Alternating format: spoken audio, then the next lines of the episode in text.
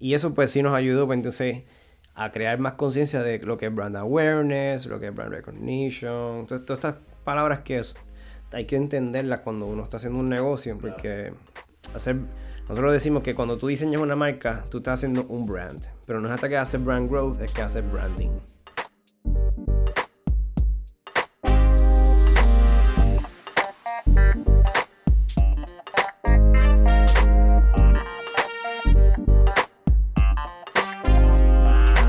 Es la que hay familia? Mi nombre es Jason Ramos y bienvenido a Mentores en Línea, un podcast donde entrevistamos a empresarios e influencers responsables por las marcas más destacadas, para que así conozcas quiénes son tus mentores en línea. Y en el día de hoy tengo a alguien que definitivamente nos puede hablar de branding y nos puede hablar de que son marcas exitosas. Tenemos aquí a Miguel Miranda, fundador y design director de Moa Design Studio. Miguel, gracias por aceptar la invitación. Gracias, gracias, gracias a ti por Jason por invitarme y aquí ayudar a lo que pueda y dar mis tips and tricks y mentorear lo que pueda hacer. Vamos a dar un ratito. Eh, cuéntanos un poco más de quién es Miguel y cuál es ese comienzo. Wow, eh, pues mira, pues Miguel nació en Aguadilla, yo soy del West, en la capital de la innovación. Básicamente nací en un contexto bastante suburbano, así que era como skater mezclado con surfer, con rockerito. Super cool. Eh, Tú eres del área de, de surf zone en Aguadilla. Eh, full, sí, sí. Oye, a ver, super cool el combo del área. Yo era allí de la base Raving y entonces me crié en un contexto bastante particular. Como que no era área metro, sí que estaba como medio fuera de, del ambiente área metro, pero sí me permitió pues hacer ciertas cosas que, que aquí, pues yo no sé si se daban en el contexto de San Juan, pero sí podía disfrutarme en ser creativo, en poder estar días wandering around y estar con los panas. Y entonces, eso sí, mi papá trabajaba en una empresa que se llamaba Hewlett Packard. Entonces, pues, eso es HP, lo que la gente tiene por ahí, computadora. Pero entonces eso, eso me dio acceso a este otro componente de innovación o tecnología. Que entonces en casa, pues siempre había de una forma u otra tecnología, ya sea computadora, cuando vino entonces el internet, pues teníamos internet desde hace mucho tiempo y eso me permitió balancear como que ese disconnect. Claro. Entonces, pues tenía como que acceso al mundo, pero también estaba en el confort y la burbuja de lo que es la base Raving, la cual quiero y amo demasiado. Y después eh, vengo a la UPI a estudiar en la Escuela de Arquitectura en Río Piedra. Sobe, Gallito y Jerezana 801. Entonces allí en la Escuela de Arquitectura, pues como tal, pues hago mi formación ya final. en cuanto estoy en bachillerato, y después empiezo a trabajar con los últimos años y después ahí empiezo a trabajar en una oficina de arquitectura que está justo al lado de la oficina donde trabajaba Celina y ahí que conozco a Celina. Entonces ya mi pareja y ahí fundamos MOA. Fundamos en el 2007. Hace, sí, en aquel momento lo hicimos y eran de, hacíamos proyectos culturales. En, en esa etapa lo que hacíamos era literalmente el business plan era generar cultura no era generar dinero. Porque tú estudias un bachillerato, por lo que pude, estuve haciendo el background en diseño ambiental. Sí. Y Selena tiene un background en cultura. Ella tiene, ella estudió en humanidades, pero filosofía y arte. Tiene una mezcla muy interesante para el concepto de eventualmente, bueno, lo que es actualmente MOA. Sí, sí porque no es hasta que en, ese, en esos primeros años lo que estábamos haciendo era básicamente en proyectos culturales, pues los clientes eran el Museo de Arte de Puerto Rico, en clientes privados, instituciones. Ella hacía la Feria de Arte Circa, que era la primera feria de arte contemporánea que se hacía en Puerto Rico.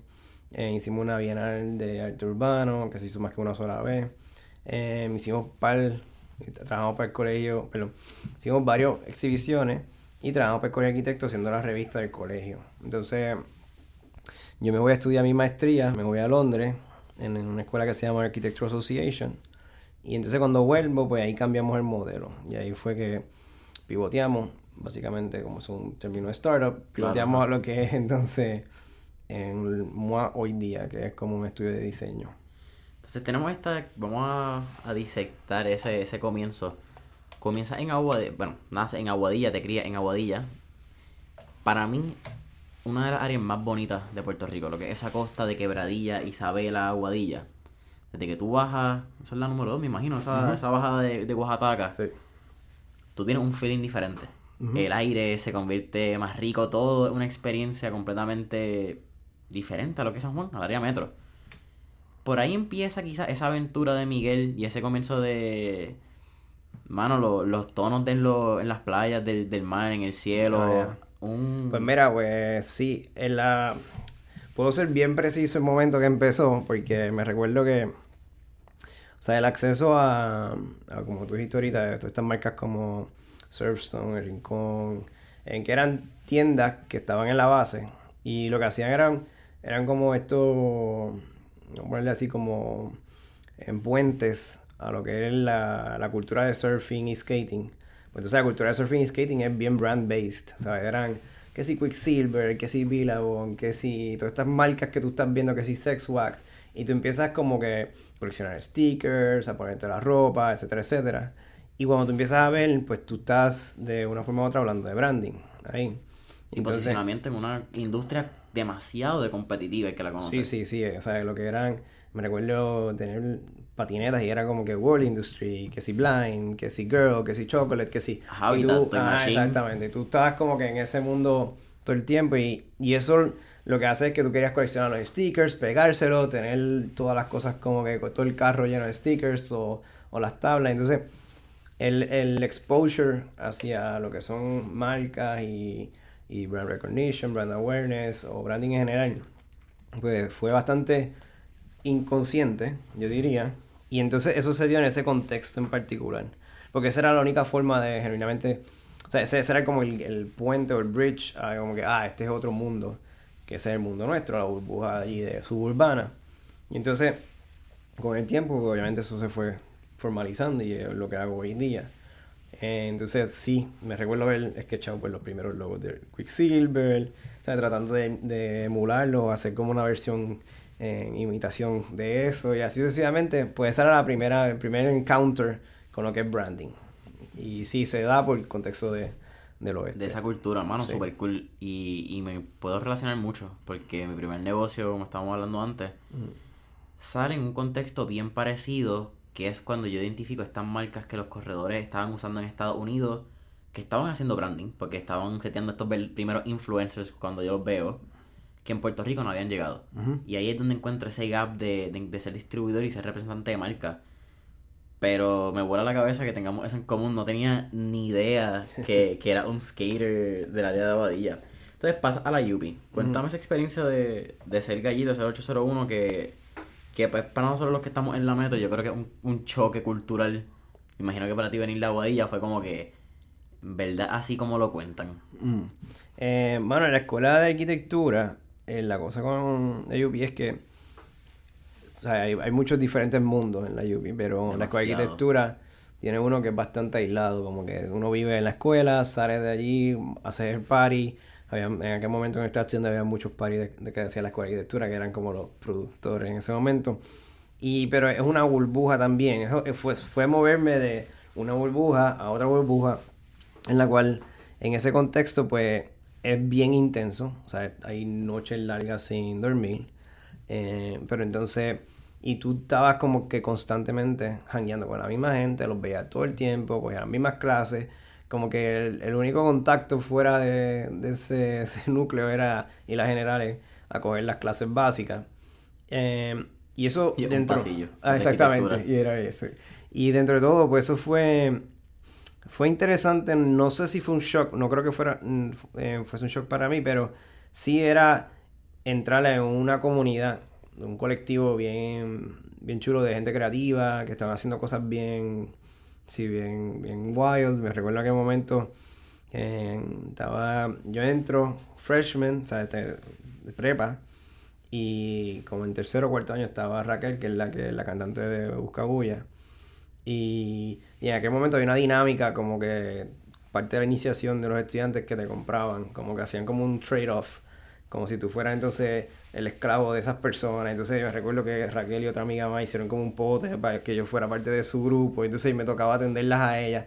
Pero la cosa era como simbiótica, pues entonces ellas a cambio pues me enseñaban ciertos trucos que yo no sabía, que entonces era como un tipo de mentorship program bastante... Eso está eh, súper cool, casi un Big Brother thing. Algo así, y entonces... Y eso estaba nítido porque entonces tú creabas como tu community alrededor de eso. Y después ya te decían, mira, voy a estar disjoqueando en tal sitio para que vayan y uno iba allí como que ah, a apoyar Eh, y entonces, y crea como que estos bonds que van a durar por mucho tiempo. En, a diferencia de otras amistades que tenía, que pues ent- entraron en biología, hicieron algunos que otros amigos que pasaban por semestre. Son mínimos. Es por clase, hermano, y, es onda. después, exactamente. Y allí pues es distinto en ese caso. Y eso sí me gustó. Y el shock mayor fue simplemente, yo no sabía que la escuela de arquitectura era tan, era tan intensa. Eso sí. Como que sabía que había que trabajar, pero no sabía que era súper hardcore. Como que noches largas, mucha presión, súper stressful. Eh, Yo he pero- escuchado rumores que hasta duermen a veces en el edificio. Sí, sí, sí, eso a cada rato. Sí, sí, yo, me- yo había momentos que yo estaba, un día me recuerdo, bueno, fueron varios días, yo estuve como tres, como eran casi do- dos y pico de días sin dormir. Y me tocó levantarme para la clase y me desmayé porque estaba tan, tan y tan fatigado. Y nada, pero no pasó nada, simplemente me, me desplomé. Cogía como que conciencia otra vez, me tomé un cafecito, presenté y me fui a dormir y como que dije, ya, tengo que ir a descansar. Se acabó este round. Ajá, exactamente. Entonces, me, me estabas contando que también tú hiciste una maestría en Londres. Sí. Ese, ese pase, que es un brinco cultural, no solamente por las personas, pero también tiene un, una, una ventana completamente distinta en lo que es arquitectura, que es parte de lo que estudia en artes, en museos, tiene una influencia completamente diferente. Sí. ¿Cómo fueron esos años y cómo aportamos? Eh, pues mira, pues cuando ya nosotros teníamos MUA, antes de yo irme, y básicamente cuando yo solicito, el primer año que yo solicité, yo hice como un portafolio ahí de pruebas, hice toda una solicitud bien completa y solicité. Dije, mira, voy a, este es mi test, es mi prototipo y lo voy a enviar a esta universidad que yo sé que es la que no me va a escoger. Eh, pero lo hice con toda la intención de que quiero probar y ver cómo reaccionan. Y, pero como está en long shot, pues tengo bien poco que perder. Ajá. En vez de invertir todo este esfuerzo y hacerle el mejor portafolio para esa universidad que va a ser la más difícil, whatever, pues yo lo que hice fue como que, pues dale, whatever. Lo que hice se va. Me preparo el año siguiente. Bueno, me contestan, me dicen, mira, tu solicitud llegó bien tarde. ¿Tú quieres como quieras someterla para el año de arriba? Y yo le dije, pues sí, pues claro, pues no voy a perder los chavos, hice todo el esfuerzo. Y entonces se me había olvidado por completo. El año después me preparo, visito universidades, hago todo lo que se- te dicen que Lo haga. haces debidamente. Ajá, exactamente, como que voy, me reúno con eh, gente de la facultad, con los que están corriendo el programa, eh, establezco mi network, hago mi, mi mingle, mi pitch, hago todo porque ya tenía, un, tenía experiencia profesional, que es algo que yo le sugiero a todo el mundo, que si terminas tu bachillerato, vas a entrar a una fase de maestría, pues sí, coger un poquito más de calle, porque eso dentro de todo ayuda mucho en, ese proceso de solicitud. Entonces, pues uno va más maquiavélico, va más listo, sabe que a quién hablar, sabe qué escribir, qué decir. Entonces, yo voy preparado, me eh, solicito, algunas de esas me aceptan. Y entonces, de momento, me llega un email y me dice: Mira, tienes que pagar eh, tu tuition si quieres que te acepten en la universidad. De esta universidad que ya ves ahorita en Londres. Y yo, ¿pero por qué tú me estás.? Pidiendo tu vision. Ajá, exactamente, donde tú sacas esto y, y yo rápido pues llamo, pues emocionado pues llamo, pero no sabía hasta qué punto es que iban a, cómo iban a responder. Y dije, mira, estoy llamando, me dicen que tienen mi tuition, que tengo que pagarlo, y ella me dice, sí, tengo, déjame verificar aquí, y literalmente la tipa coge el teléfono y le grita a la otra, le dice, mira, tengo un Miguel Miranda en línea, ¿a él lo aceptaron o no lo aceptaron? Entonces la otra ahí verificando y dice, eh, sí, él está, está aceptado. Entonces ella me dice, mira, pues sí, tú estás aceptado, felicidades. Y yo como que escuchando toda esta conversación ahí, yo como que... Una conversación si tú estás aceptado no, Sí, pero ya te están llamando. Si no me aceptaste, ¿qué coño yo hago en celular? Exactamente. Entonces, y ahí fue que me dijeron que sí.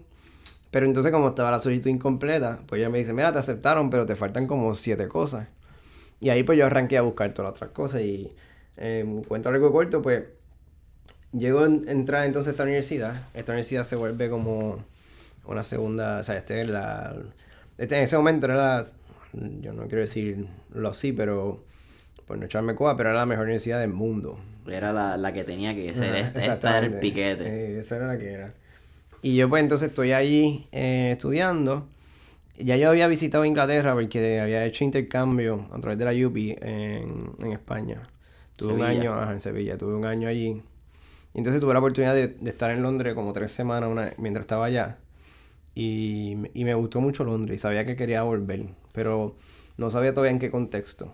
Simplemente era más como una, una idea de que ah, quiero venir aquí algún momento a trabajar, ya sea y tal un tiempo. Y, y pues se dio la oportunidad a través de los estudios. Esa decisión de un año, normalmente un, cuando te haces un intercambio te hace seis meses. Sí, eh, a mí me pareció que un año era, un- seis meses era poco.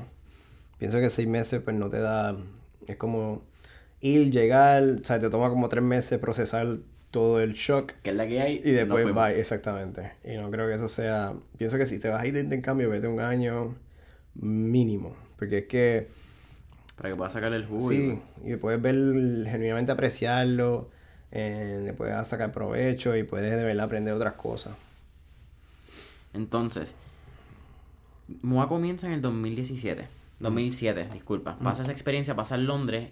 En el momento era una cosa cultural. Cuéntame específicamente qué, qué hacían en eso de crear experiencias culturales. En ese momento eran proyectos dirigidos en- ya sea para arte contemporáneo, ya sea para diseño, ya sea para arquitectura, hacíamos cosas para diseño, de interiores, pero básicamente era todo alrededor de, esos tres campos, diseño, arte y arquitectura. Entonces, pues, sí, ahí nosotros nos pasábamos o sea, moviéndonos. Y, y eran muchos proyectos autogestionados, ¿sabes? Era, venía con una idea, hablábamos. Entonces, Celina en ese momento, tengo que admitir que había una- un momento visionario de parte de ella que ella convirtió la cultura y los proyectos que hacíamos los tratábamos como marca. Entonces, eso, era súper visionario en el sentido de que ella quería un componente, mira, eh, de accesibilidad. De que entonces no era un proyecto para simplemente la gente que apreciaba la cultura, sino para todo el mundo. Porque entonces así le llegábamos a más gente. Entonces ella decía, pues, vamos a convertir Zika en una marca. Porque entonces a mí no me interesa solamente los coleccionistas, sino que vaya gente normal, común corriente, que no tienen por qué coleccionar arte para ir El que quiera aprender. quiera ir, exactamente, es un show, y entonces vamos a enseñarle y exponerlos al mundo. Entonces, ese siempre fue como una forma de evaluar los proyectos. Y entonces, orgánicamente ahí estábamos haciendo branding para estos proyectos. Entonces, era un- crear un brand, tra- tratar de generar brand awareness lo más rápido posible, para que entonces la gente pudiera participar del proyecto, porque entonces así era la forma de nosotros medir el éxito del proyecto. Como que no era Eso era el KPI. Exactamente, ese era nuestro KPI. Si llegaban 5.000 personas, pues eso era bello. Entonces, si hacía un evento para 500 y llegaban 1.000, pues perfecto. ¿sabes? Era una forma de nosotros medir si de verdad estábamos haciendo un buen trabajo o no. Eh, y eso, y en ese momento, pues sí, todo el enfoque iba dirigido a este proyecto es relevante culturalmente a Puerto Rico, sí o no. Sí, dale, pues vamos a hacerlo. Y así sucesivamente. Y al final, cuando uno con- contabilizaba las cuentas, era break-even, porque siempre le metían más horas, los proyectos así requieren un montón de esfuerzo. Así que, La palabra MOA. ya, ¿dónde viene? ¿De dónde sale? Pues mira, Imagino que ya te han hecho esta pregunta un par de veces. Sí, sí, eso está. eh, MOA surge porque en el momento cuando Serena y yo estábamos empezando eh, a trabajar juntos, eh, ella hacía su negocio, o sea, tenía, hacía business a Serena, doing business, un DBA que era No- Noguera Escuela. Y yo, pues, llego a la mesa y digo, mira, no podemos seguir así, yo quiero hacer una oficina. Y ella me dice, pues mira, es que no, eso no va a pasar. Mi nombre, todo el mundo me conoce a mí. Y yo le dije, pues tenemos que hacer algo porque no podemos seguir. Y ella me dice, pues si te, se te ocurre algo interesante, pues I'll take it into consideration, me dijo. Si tú tienes algo mejor, tú me, tú me avisas.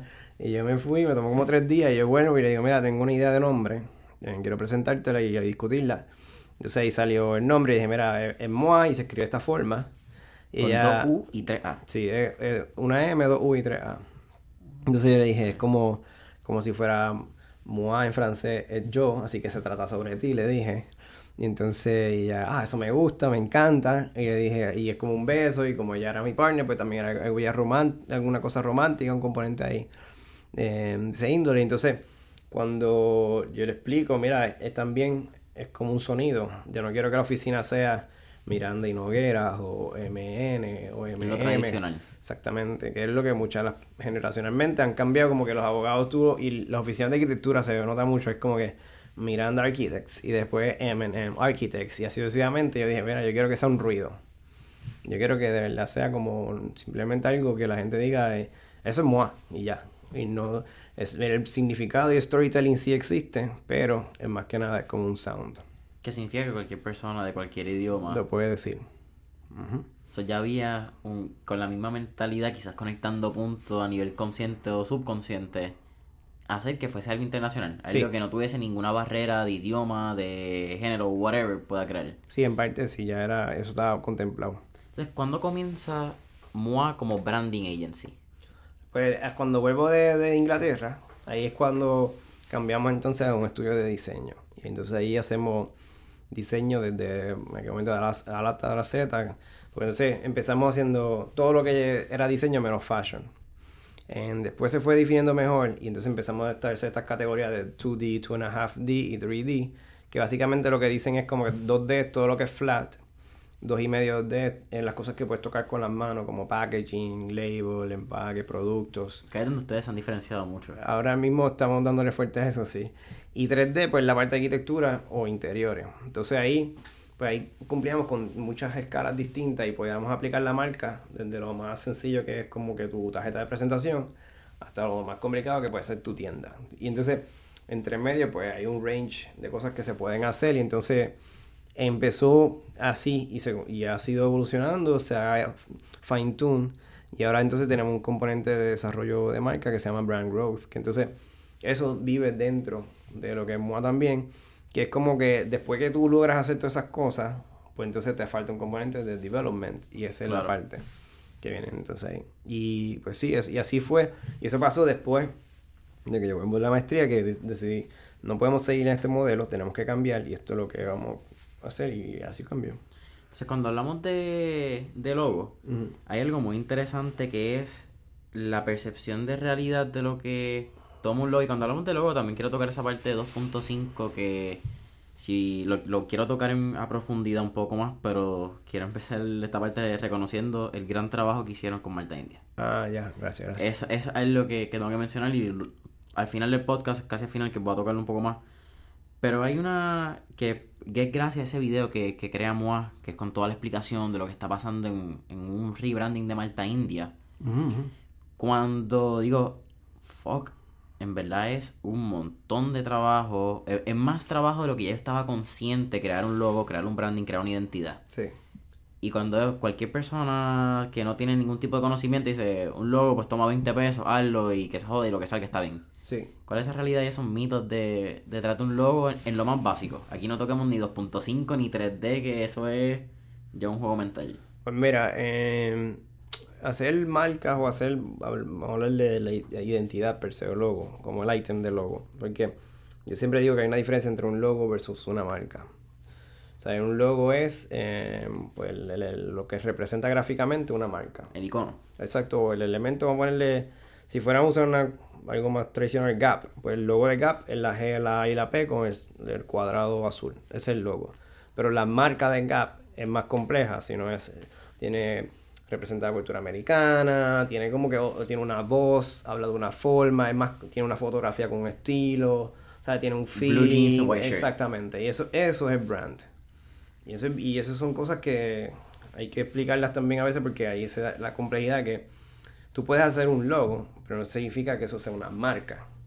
Una marca tú tienes que trabajarla, darle desarrollo, pensar. Exactamente, tiene personalidad, tiene propósito, tiene una misión. Es como si fuera una empresa, pero a nivel de un brand. Entonces, cuando tú haces un logo, hay logos sencillos y hay logos complejos. Hay de todo. Hay en el basic, como lo que estás preguntando, un logo bueno tiene que poder comunicar y capturar la intención de lo que quiere ser esa marca.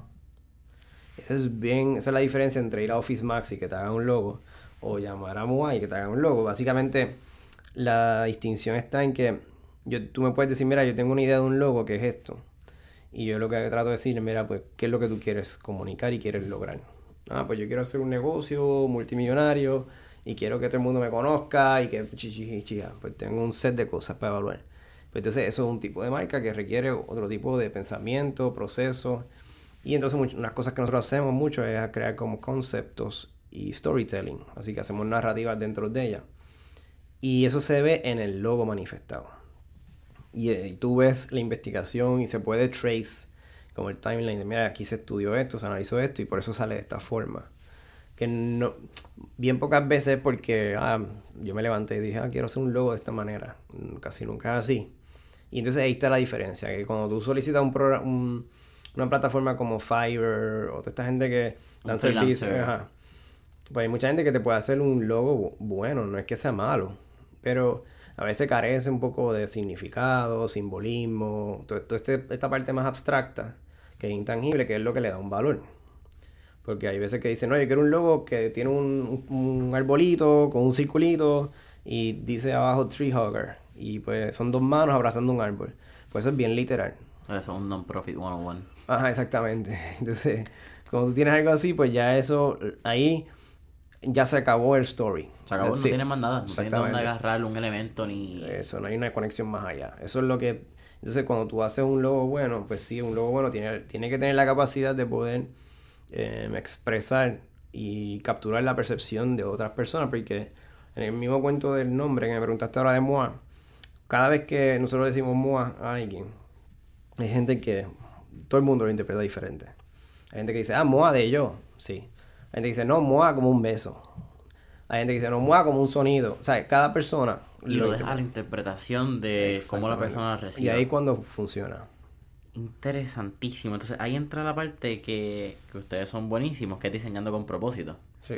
Lo estaba leyendo en, una entrevista, creo que fue del vocero, que hicieron hace, hace unos años, de cómo con la parte cultural me imagino que, que Selina aporta, tu parte de arquitectura de, de la parte 3D, ustedes también pueden crear esto que han llamado brandscaping. Ah, brandscaping, sí. Explícame un poco más de ese concepto y lo que crearon con Toyota y Lexus, creo que fue hace sí, varios empezamos ahí, haciéndolo ahí.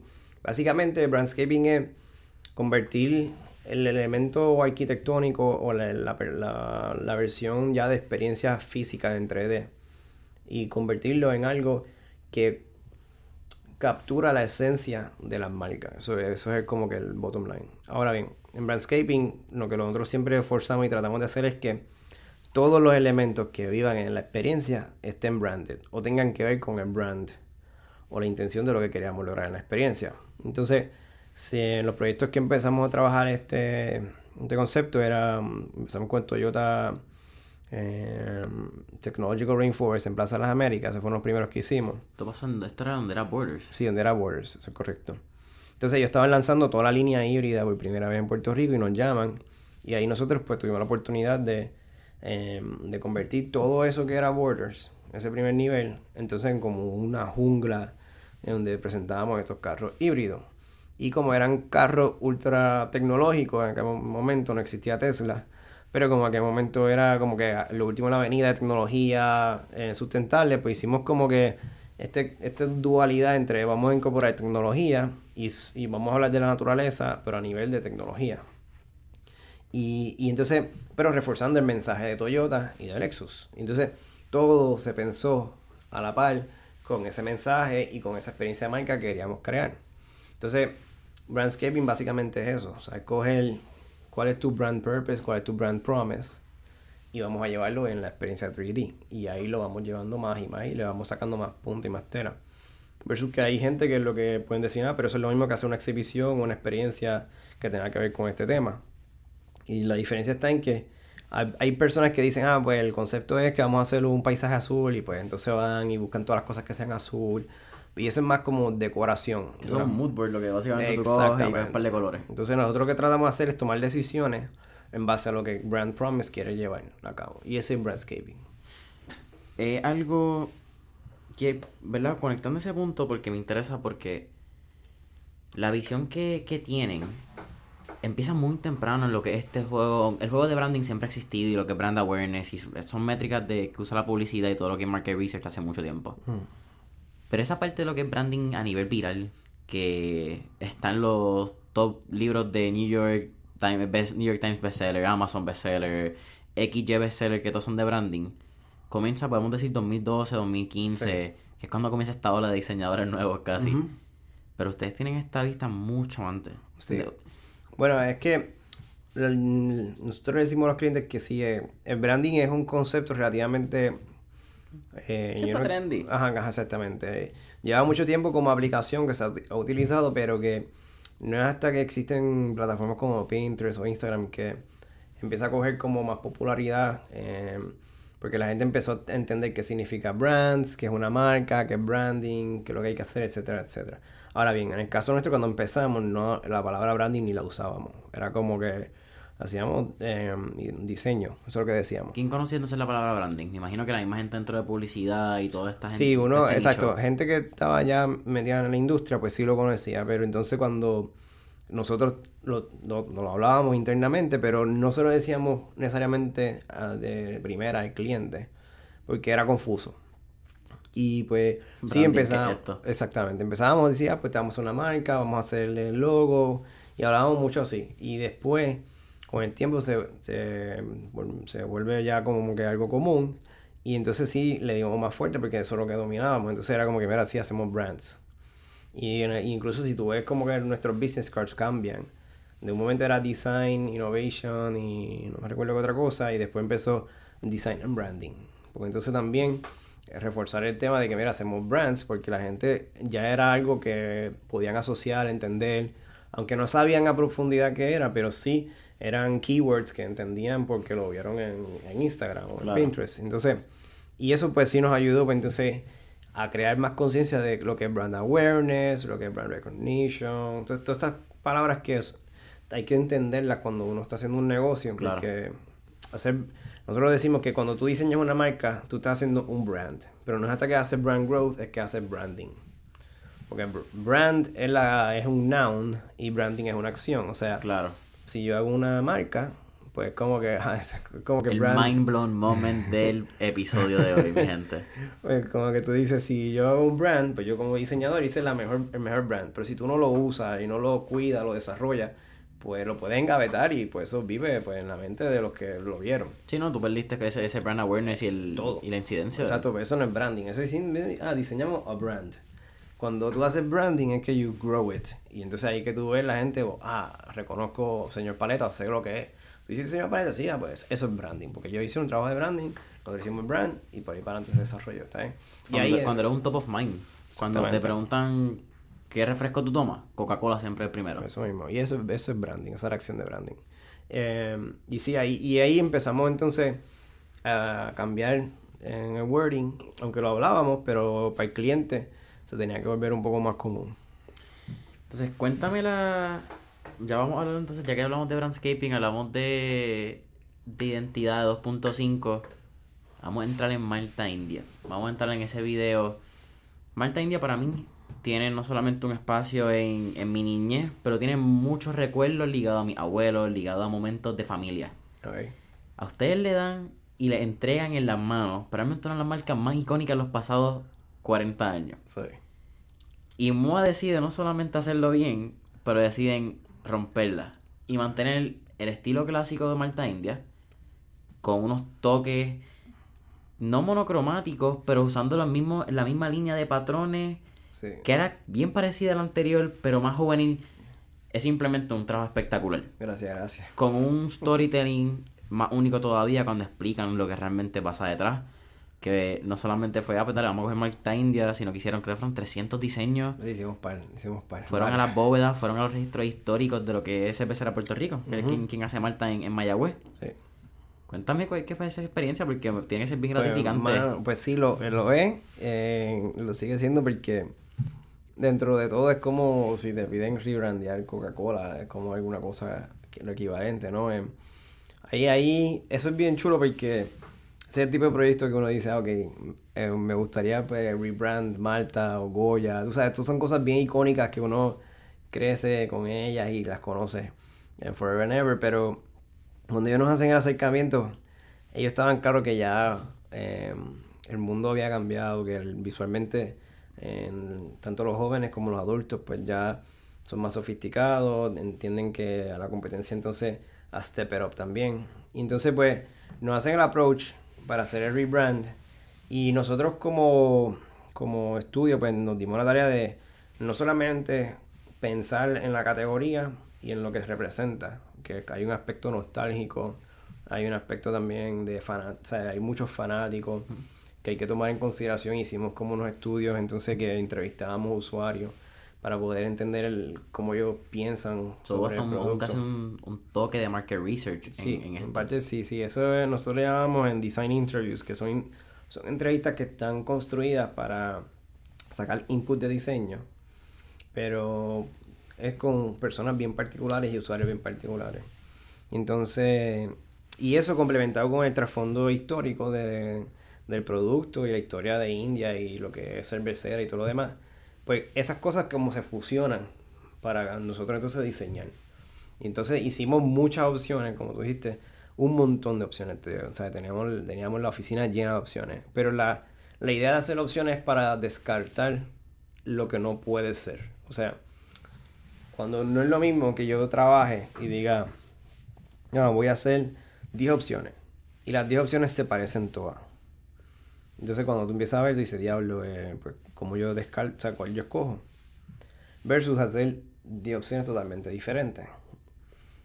La pregunta que yo hago no es cuáles son las que me gustan. Y la pregunta que hago es cuáles no funcionan para lo que queremos lograr. Y tú empiezas como a narrow down y te quedas con las opciones que tienen el potencial. Vas creando un embudo Claro. y tú mismo vas descartando. Entonces eso lo que nos hace entonces es, pues nos ayuda entonces a entender hacia dónde se está dirigiendo el proyecto y la marca. Eh, eso lo hacemos en conjunto. Llega un momento que se, entonces se mueve el cliente para que también dé input. Y al final, el resultado de, de todas estas opciones se fue narrowing down a los top 10, top 5, top 3 y así sucesivamente hasta llevarlo a lo que es ahora. ¿Cuánto Muchas de las cosas este, que... Ajá. este- trabajo, ¿cuánto fue este proyecto? ¿Cuánto tiempo duró? ¿Cuánto tiempo duró? En como mm, 14 meses por ahí. So, un año y dos meses Sí. Creando. ¡Wow! Sí, como que hay que llevarlo poco a poco, pero... Y eso sí, eso, es un timeline saludable. Eh, pero esa de las marcas que hacemos nosotros no duran tanto tiempo, pero ya un producto como este, que es el impacto a nivel económico, puede ser súper, súper eh, impactante.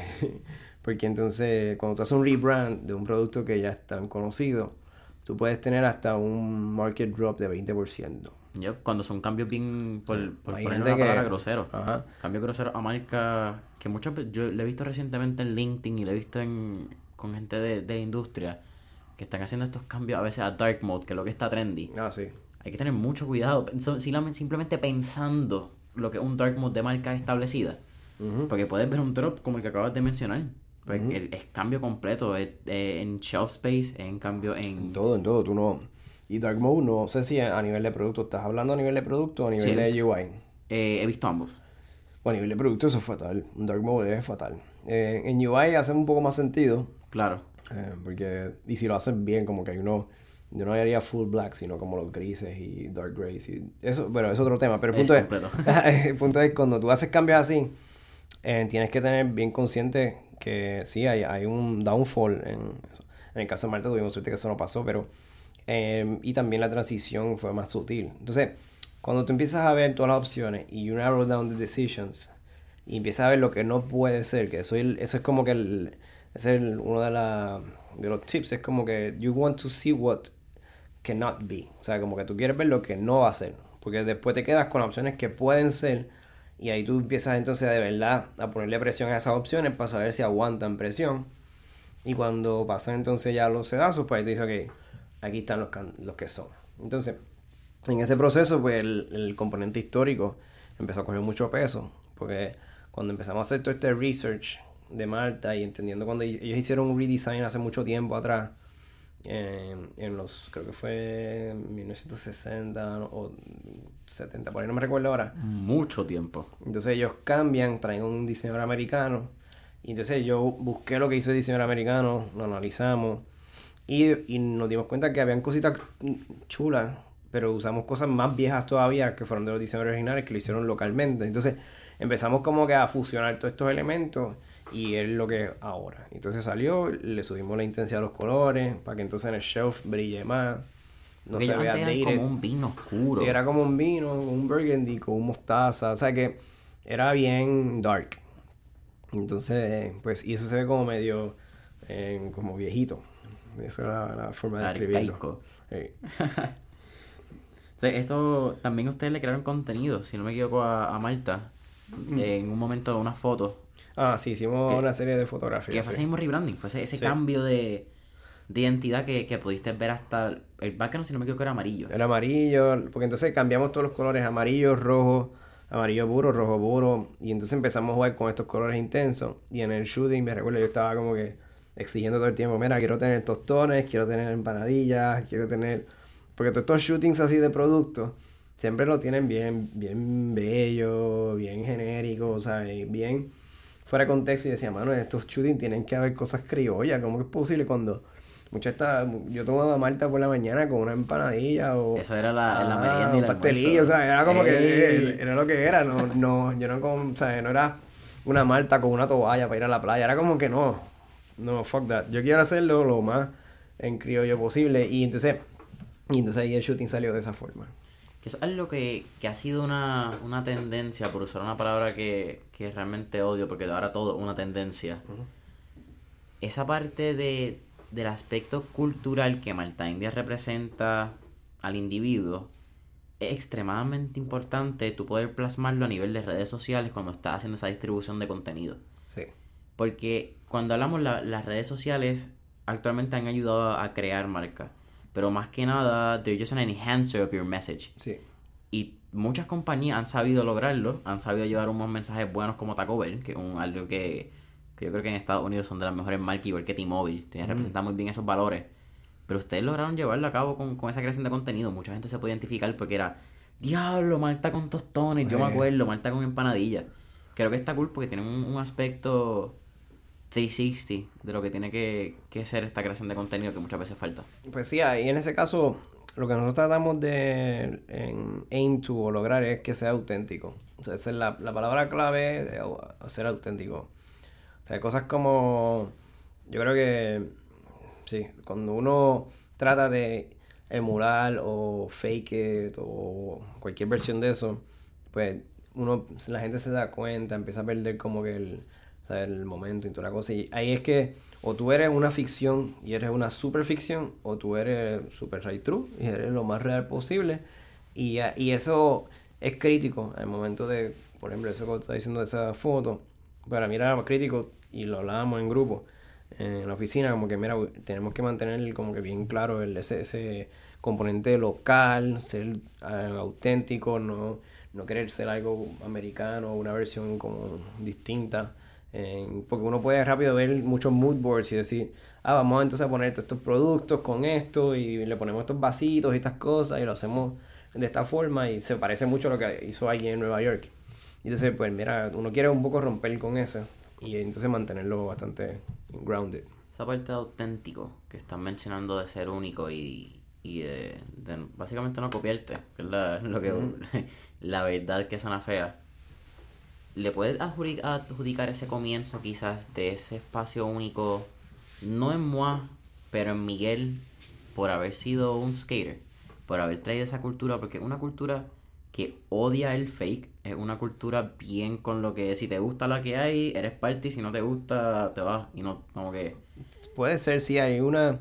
O sea, en, la cultura de skating hay unos componentes importantes que hay, tal lo de ser auténtico, ser como que ser, ser your true self, ¿verdad? También está el componente de que te estás expresando siempre, constantemente, ¿no? Ya sea porque quieres treparte encima de algo, ya sea porque quieres brincar aquello, ya sea porque estás corriendo mejor que tu pana, ¿sabes? Quiero hacer este truco distinto, o sea, y eso es dentro, hay un, hay un factor también físico, pero más que nada eh, está el componente de que yo puedo hacer diferente para sobresalir entre mi pack o mi grupo. Y entonces eso, ajá, y eso, y eso crea de una forma u otra pues este instinto creativo que, que tiene que ver con este componente auténtico. Y sí, hay, hay momentos que yo puedo trace back y decir, ah, esto tiene que ver mucho con, con esa formación. Eh, y entonces pues hoy día pues sí, no sé ya lo que quizá, no sé lo que es por eso, pero no diría que es 100% eso, pero es un componente importante. También en la parte de skate está la mentalidad y, entender la resiliencia. Que no solamente es física, también es mental. O si la iteración constantemente, que no te sale el truco y tú estás ahí toda la noche hasta que, hasta que te, ya hasta que no puedes más, tú sabes. E, eso, eso crea, sí, un, crea un chip en, tu, en ti que es como que no me voy a acostar hasta que me salga. O sea, me sale una vez, quiero hacerlo otra vez, pero quiero hacerlo mejor. Y tú estás constantemente en esa lucha hasta que ya son como las 12 de la noche y no puedes seguir haciendo ruido. Y es como que, ok, ya me voy, pero mañana me voy a levantar porque quiero tratarlo, porque estoy a punto de lograrlo. Eso sí es crítico.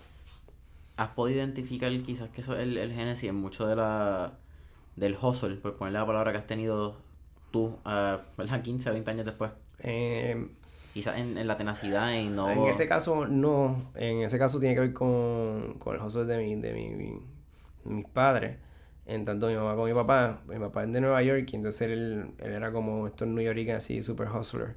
Y siempre fue alguien que dijo, mira, tienes que hustle, tienes que mingle, tienes que network. Estas son como las tres palabras que él siempre repetía en la casa. Eh, y después cuando uno está en la escuela ya de arquitectura, uno está constantly hustling, tú sabes, tú estás en el hustle creativo todo el tiempo, hasta que el proyecto no sale, tú estás con esos deadlines, tú estás ahí detrás, entonces, y ser puertorriqueño en general, yo creo que eso es una cosa, a mí me parece fascinante que a veces los boricuas we don't embrace hustle enough, o sea, como que no, no lo cogemos parte como de nuestro... Eh, Daily nuestro, habits. Ajá, o de nuestro DNA, y genuinamente somos hustlers constantemente por la condición, son por, por muchas, muchas cosas que uno puede enumerar y no vamos a entrar en eso, pero eso de hustle es como ser bien pirata, o sea, como que tú tienes que ser constantemente así, tienes que estar en, en ese hustle en continuo. Ese, ese grit, esa, ese you, you, have want, you gotta want it. Sí. Entonces también quiero que mencionamos ahí la parte del reto, una, algo que, que pude encontrar que me parece fascinante para tocarlo a lo último, ya que estamos, ¿verdad? Estamos hablando de mentores en línea, estamos hablando de educación. Fuiste profesor Uh -huh. en varias universidades y en dos continentes. Sí. Explícame cómo, uno, ¿por qué? ¿Por qué decides ser profesor? ¿Qué, qué te levantó una curiosidad en enseñar? Dos, esa, ese papel de estar en, en una silla y entonces después estar parado, quizás pensando en esos momentos, porque tampoco es que fueron 20 años, 15 años después de que estuviste esto en la silla. Sí, sí.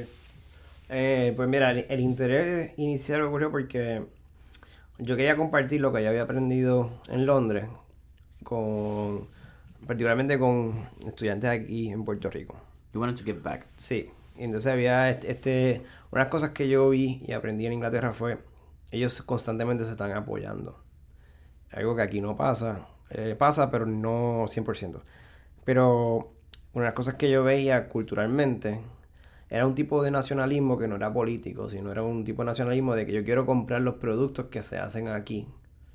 Y ellos llevan con eso mucho tiempo. No es como que quiero apoyar lo local. La palabra ellos no usan apoyo. Ellos quieren comprar productos de ahí porque son mejores, punto. Nosotros consumimos local. Exactamente. Entonces, y, y eso trickles down y se nota a nivel ya de hacen un evento y invitan a su set de gente, aunque sean competencia o sean archienemigos. Invitan a él, a él, mira, quiero que participe de, este colectivo que voy a hacer en Nueva York, pero somos todos ingleses y aunque tú seas mi competencia súper directa, pero necesito que estés allí porque tenemos que estar como un colectivo haciendo presencia.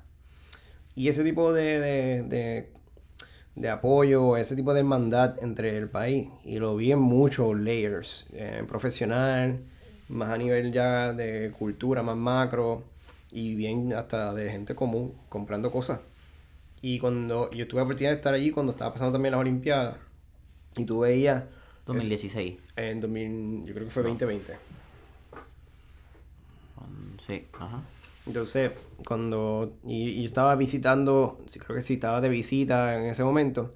Y estaba allí y tú veías a la gente como que no era como que, ah, Inglaterra libre o viva Inglaterra, no son esas palabras, era como más, eh, todo lo que se hace aquí es, es mejor, o sea, es como que es una cosa de súper orgulloso de su producto y su resultado, etc. Y, y, y, eso yo lo veo mientras estoy allá y yo digo, man, yo tengo que volver a Puerto Rico y tengo que dar give back tengo que enseñar, compartir mis conocimientos, tengo que motivar a la gente a que vaya a estudiar en otras universidades como la que yo estudié. Si puedo ayudarlos, los ayudo. Y entonces hice un compromiso de que yo quería compartir eso. Porque yo sé que si más gente aprende lo que yo sé, pues es bueno porque entonces podemos step up a nivel profesional todo. Y, y entonces empecé a dar clases en diferentes universidades. Una fue en la Católica, después en la UPI. Eh, tuve un tiempo en. Sí, la Católica UPI. En Elizaba en Barcelona, que fue la que estás mencionando. Que allí, básicamente, con otro, otro profesor, dábamos una clase en particular que era diseño paramétrico y era sobre arquitectura digital y construcción con robots y cosas así. Wow. Entonces, cuando vuelvo, pues estoy dando entonces clases por, por alrededor de Puerto Rico en varias escuelas para poder entonces también give back y compartir ese conocimiento con los estudiantes. Y muchos de ellos, sí, bueno, a menos que tengas alguno que te comente que no le gustó mi clase, pero era una clase difícil, no estoy diciendo que era fácil, pero muchos de ellos ahora se graduaron y pasaron incluso por la oficina. Y tengo que decir que, por ejemplo, una de ellas se fue a MIT, full becada. Uno se fue a Bartlett, que es la mejor universidad ahora en, en el mundo, y él ya volvió y otros recientemente se fueron dos para, para Londres también. ¿Sabes? Como que... También el fruto de lo que aportaste. Sí, yo me, me encargo de escribir las cartas de recomendación, llamar a todas las amistades que me quedan, mira, tienes que recibir a esta persona. Y eso es una forma de give back, porque van a ser mejores profesionales, van a ser mejores eh, diseñadores. Y pues eso, si tiene un efecto para atrás, pues bello. Si no, no importa. lo que quiero es que se desarrolle porque eso nos conviene a todos. Y pues por eso lo hacía. Eso es, increíble, realmente me... Esa parte de, de Give Back es casi un, un PSR, un Personal Social Responsibility que tiene. Y menciono la parte del, CSR porque es lo que el, CSR se ha vuelto súper super trending, por usar la palabra en las corporaciones actuales. Mm. Pero se nos olvida que como individuos tenemos que tener un PSR, tenemos que tener una misión de, de ayudar al prójimo, ayudar a como sea. Nosotros tenemos distintos dones, tenemos distintas capacidades y hay que siempre estar dando para atrás. Creo que es parte de, los principios básicos de, la vida. Just being grateful. Sí, sí, sí, 100%. Entonces, cuéntame. Ya estamos, ya estamos en los últimos 10 minutos. Vamos a darle rapidito lo que es el London Design Bien, Ok. pues mira, eso fue en 2018. 18. Que yo dije, ahorita dije Olimpiadas 2020, ¿verdad? Estoy mal, ¿no? Creo que 20, 2012 fueron. 2012, ¿verdad? Sí, Londres. sí, el carete, que estoy el carete. Y yo me voy pensando y yo. No, 2020 es ahora. Sí, exacto. Eh, entonces, Em, cuando estábamos en la Bienal, eso fue, sí, hace dos años. Eh, pues, hermano, la Bienal fue un proyecto bien chulo que hablaba sobre identidades flexibles, pero eran identidades nacionales, ¿verdad? Eran como le llamamos soft identities. Y básicamente... ¿Qué es un soft identity? Porque ni yo sé. Ok, un soft identity es una identidad que tiene la capacidad de mutar o cambiar en base a una selección que tú hagas. Eso es lo que es un soft identity. Y eso es que el usuario tiene mucha inherencia sobre cómo la identidad se crea. Eso es el bottom line. Okay. Esa es la definición. Pero eso nos lo inventamos nosotros. Pero la cosa. pero la idea era que cuando uno habla de identidades nacionales o, o, cuando está pensando en como que ah, yo soy de tal país, yo soy de tal sitio, una de las cosas del reto. Y esto fue que nos literalmente nos escribieron y nos dijeron, mira, queremos que ustedes participen de la Bienal. Em, quiero que, estén representando a Puerto Rico. Em, y este es el tema de este año y era estados emocionales, era el tema. Y nos gusta lo que están haciendo allí. Entendemos que es pertinente tener como un estudio multifacético, ¿no? Que no era ni, ni diseño gráfico, ni era de arquitectura, ni era de producto, sino hacían muchas cosas. Y entonces empezamos la conversación con los curadores para poder entonces establecer claramente cuál iba a ser el tema. Ellos nos pusieron la pregunta, cuestionen la identidad de Puerto Rico. Qué fuerte. Y, y además es tan interesante, una pregunta recurrente. Sí. Y nosotros, la conclusión que llegamos, tuvimos un par de meses trabajando en eso, y tuvimos que volver para atrás de ellos y decirle, mira, entendemos que la identidad política de Puerto Rico está bastante indecisa y fragmentada, pero la identidad de Puerto Rico o un puertorriqueño está bastante clara. De ser boricua. Exactamente. Y, le explicamos, mira, la música, la comida, los sonidos, eh, los paisajes, las personalidades de la, o sea, cómo la gente se comporta. Eso está claro. Eso no, no, no está ni fragmentado ni hay que cuestionarlo. Ahora bien, en el contexto que se iba a presentar la Bienal, que es un contexto global, pues sí hay un tema de identidad, que es que las identidades nacionales hoy día algunas pueden ser problemáticas. Tú decir que eres de Siria, pues eso es un, un fucking problema. Irak, Irán. Exactamente. Y tengo amistades que son de Irán y tengo amistades que son de, Siria y ambos tuvieron que refugiarse en ese momento en Londres. Entonces, y, eso es un tema súper tricky, ver a tu familia allá, aislada a ti, que solamente lo puedes ver por WhatsApp. eh, esos tipos de cosas te, tú, te tienen como un shock. Entonces, Que es una realidad. Y a veces Claro. no, por el estar sí, por no estar allí uno no lo sabe. Entonces, cuando pasó en Siria lo- los primeros atentados contra los universitarios que estaban protestando, uno de los amigos míos era universitario, era de allí que, y él estaba, sus amigos lo estaban, le estaban disparando a los amigos de él, y ahí fue que trancaron el país. Y era como que, y él me enseñándome los videos que le enviaron los panas, y yo, anda para el carajo, esto es un tema serio. Sí, que esto no es lo que te está diciendo CNN ni No, no, Fox, que es prensa amarillista. Tú estás recibiendo y viendo lo que actualmente está pasando on the ground. Eso. Y Entonces, y así sucesivamente tenía un montón de amistades. Y había uno de Egipto que si él volvía a Egipto lo arrestaban. Era, era así de la escala de, de- de- de locura. Entonces, tomando en consideración esos temas, y estaba Trump pasando por todo este tema de, de México, inmigraciones y los inmigrantes, todo. Pues hay, ha- hay una crisis de identidad nacional. Entonces, nosotros, bueno, nos dimos la tarea, si hacemos identidades y hacemos marcas y hacemos, construimos todo este significado, pues entonces, ¿por qué no podemos repensar cuáles son las identidades nacionales de ahora? Y cuando tú analizas, la identidad nacional lo define un pasaporte, una bandera, un escudo, o sea, como hay unos elementos bien particulares que definen de dónde tú eres.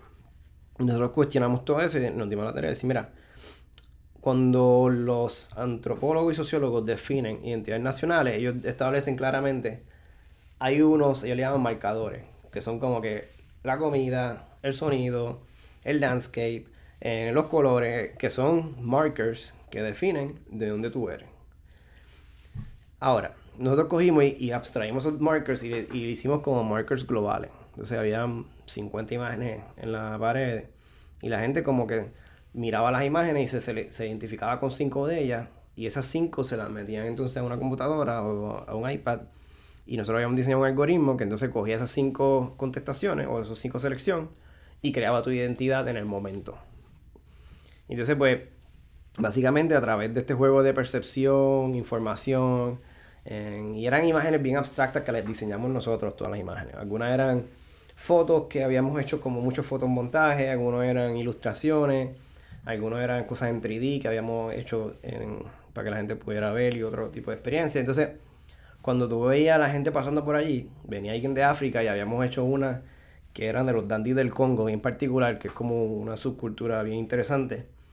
Y solamente lo entendía ese, ese muchacho. Y yo, diablo, esto está genial porque él la entendió, después vio otra, la entendió y empezó como que a, a- build up. Y, y él construye su identidad.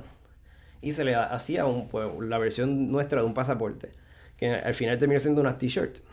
Entonces, la razón por lo de la t-shirt, no sé si me estás siguiendo. No, no, es- es- estoy en, un viaje porque es que traerlo de Brownscaping que hablamos antes, Sí. traerlo de identidad, que cuando hablas de identidad nacional, históricamente, por, por traer la historia bien rápido en, en una tangente, el Estado, la- una de las razones por la cual se crea el Estado de Israel eh, luego de la Segunda Guerra Mundial es buscando la identidad de Sí, muchos sí, de los sí. judíos que se habían... Eh, sí, eh, habían matado a todo el mundo en- de los judíos y estaban buscando una identidad nacional. Sí, sí.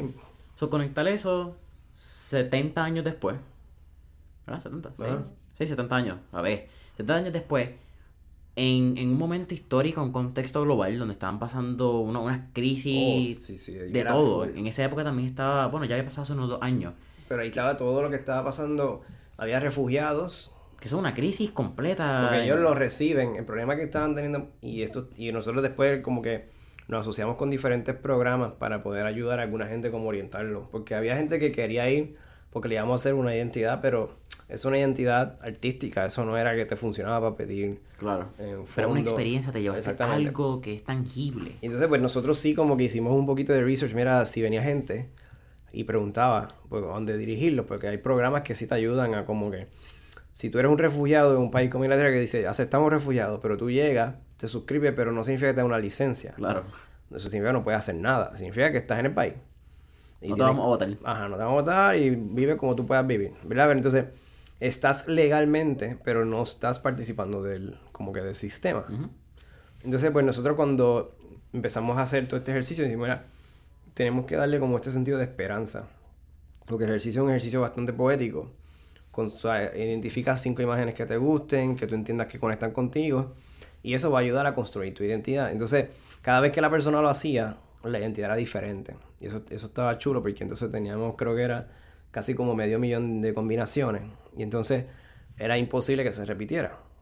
Entonces, pues cada persona salía con su propia identidad bien única para cada uno. Entonces, eso, el momento que lo convertimos entonces en las camisas, pues la camisa era como que la licencia o el pasaporte, era tu forma de representar. Era tu marco de identidad. Exactamente. Entonces, y eso es una mezcla que sale de, uno, de que hoy día todo el mundo quiere una, una marca, una t-shirt. Solo que, tú sabes, ah, yo me represento con Supreme y es porque tengo Supreme en el pecho.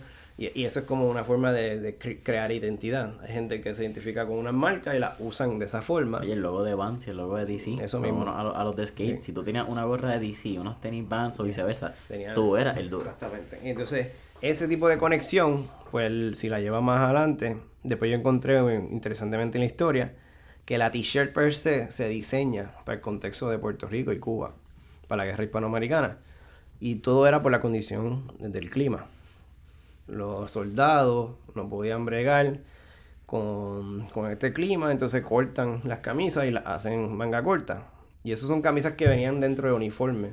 Como que tú te ponías el, el Army Coat Ajá. y debajo pues te ponías entonces la camisa la blanca. camisa esa fea de ellos, la, por ponerle la Hanes. Esa misma. Y entonces el diseño como tal de la t-shirt se hace para Puerto Rico y Cuba.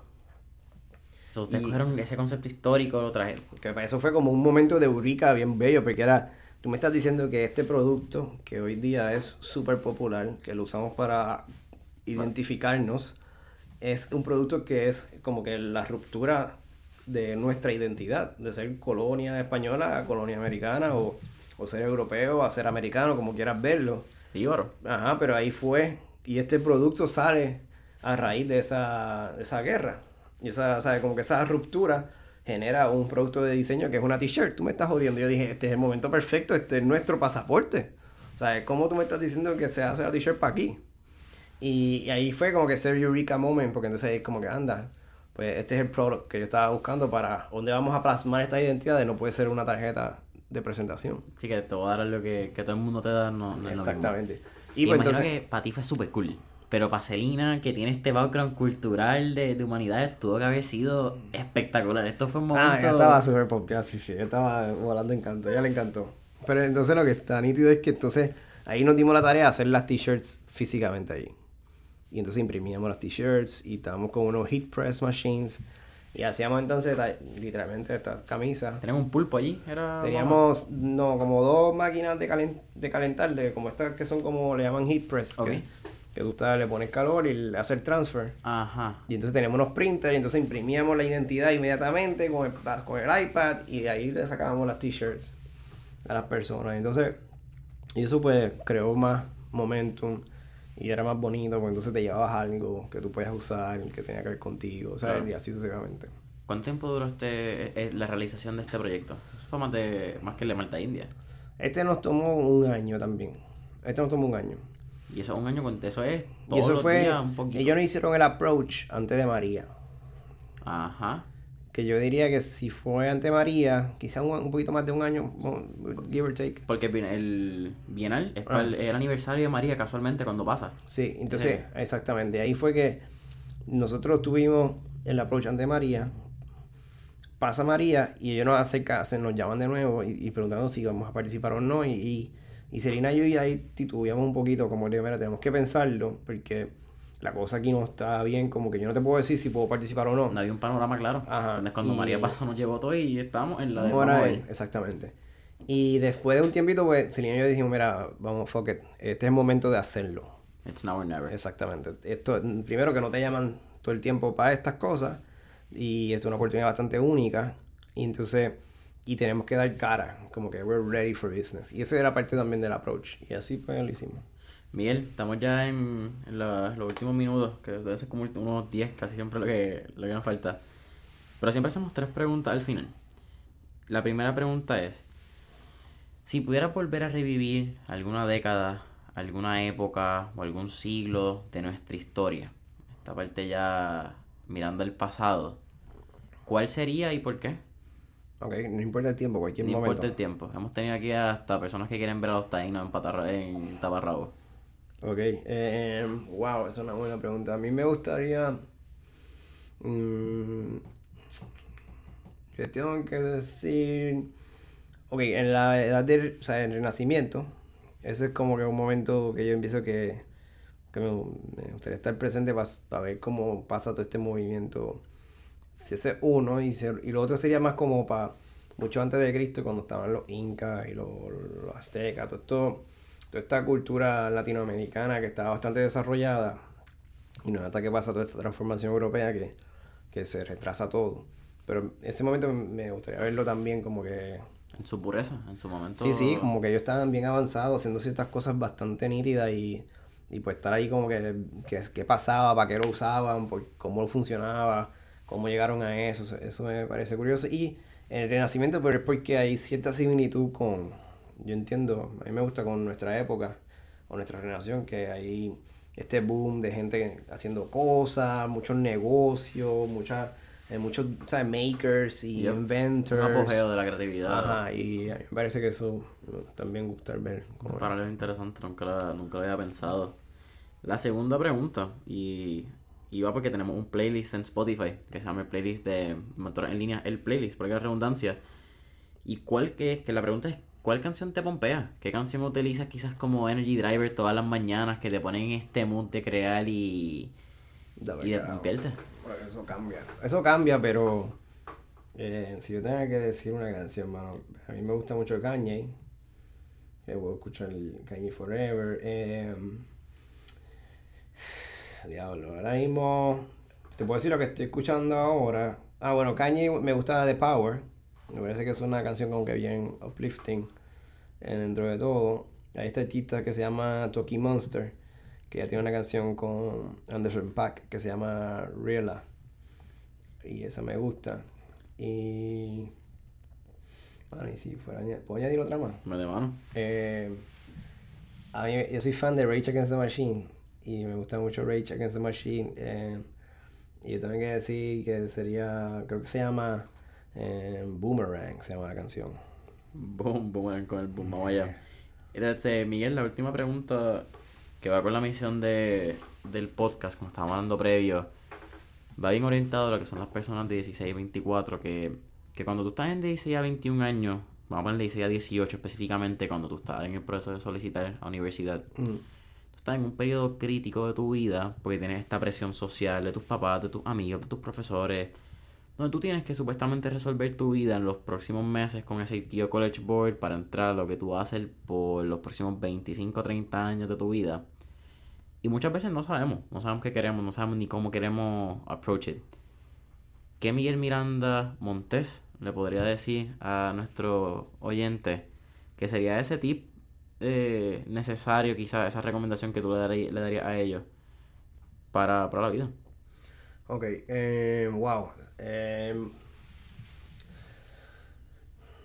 o sea, uno, el, el tiempo es corto, así que tienes que maximizarlo mm, lo más que puedas, ¿verdad? Pero eso no significa que no puedas cambiar de cosas. O sea, hay gente que piensa que, que tu línea de, de- de desarrollo es como una, literalmente una línea que va o subiendo completamente o una línea flat que se va moviendo yo mi experiencia es que uno puede estudiar una cosa, terminar haciendo otra, vender eso y convertir y hacerte otra cosa y tú puedes estar en ese jump mode. Eh, siempre y cuando tengas objetivos y metas claras. Significa que si tú tienes 16 o 18 años, ¿verdad? Que estás en ese proceso, la decisión que tú tomes en ese momento, tienes que contemplarla dentro de un factor que sea, y, uno tiene que establecer claramente cuáles son estos puntos, porque puede ser, quiero ser chavo cuando me gradúe, o no, quiero ser súper inteligente, o, pues, o quiero ser súper creativo, cualquier sea de estos factores, y entonces tú te mueves hacia allá. No significa que te va a salir el plan perfecto, pero el punto es que eso no significa que también eso va a ser tu vida. Y esas cosas no definen a uno como que antes, mi generación, la generación pasada, o sea, mi papá, por ejemplo, él estudiaba una cosa y eso lo iba a definir por the rest of his life. Eso era, él, pues él estudió ingeniero, ingeniero en computadora y él hace todo lo que tenga que ver con IT, computers, programación. That's it. Ahora, yo puedo ser arquitecto, estudiar arquitectura, pero monto mi panadería, o monto mi coffee shop, o monto lo que sea. Bueno, ahora mismo eres arquitecto, pero Y- también eres empresario y eres dueño de negocio. Exactamente. Entonces, eso, eh, el consejo es como, si tú tienes claro esos principios, decir, mira, yo quiero, ahora mismo lo que me interesa es un output creativo, o quiero aprender sobre finanzas y quiero genuinamente entender un business, o, o quiero eventualmente tener mi propio business y quiero hacer algo como lo está haciendo un MBA. O sea, esos son toolsets te van a decir, ah, tengo un degree. Pero después de ahí tú haces lo que tú quieras, porque el mundo es, tuyo. O sea, you do whatever you want to be. Lo que te apasiona, lo que tú entiendes que tiene potencial, etc. Y, y después de ahí tú lo persigues. La presión que le ponen a uno cuando está en esa edad, yo me recuerdo que para mí era, como decir, hermano, yo, yo quiero hacer algo creativo. Y por ahí me fui por arquitectura. Y, y de ahí cambió, ahora hago marca y también hago arquitectura y después me invento otros proyectos con mis panas y soy socio en otras cosas, pero eso no, no tiene nada que ver con esa primera formación, aunque sí me ayudó mucho, pero no es que soy un arquitecto puro y duro, ah, no, me, no me diga otra cosa de lo que yo hago es plano. Claro. Em, y, y, yo creo que eso es importante tenerlo claro, como que yo creo que ese es el el consejo es como que lo que tú vayas a hacer ahora y la decisión que tomes, it's not going to define you as a person. O sea, no te va a definir, no va a definir tu track o tu career path o, o tu vida. Pero sí es importante que lo que hagas ahora te dé las herramientas correctas para esos próximos steps. Boom. Miguel, para mí ha sido un placer, pero un tremendo placer haberte tenido en el podcast. Gracias. Era de las entrevistas que, que tenía al principio que, que tenía que hacerlas mano, eh, era, era Miguel Miranda de Moa. Así que gracias por estar aquí, donde podemos conseguir a Moa en redes sociales. Eh, Moa Design en Instagram y en Facebook también. ¿Y el website de ustedes también? Y sí, Moa.design eh, también el website. Y sí. Así que ya saben, pueden conseguir a Moa Design Studio como Moa.design. Y recuerden que pueden conseguir a Mentores en línea en Facebook e Instagram bajo Mentores en línea. Y no se olviden darle 5 estrellas en Apple Podcast para que le ayuden y comuniquen a la gente, para que sepan las conversaciones cool que tenemos aquí en Mentores en línea. Así que familia, hasta la próxima.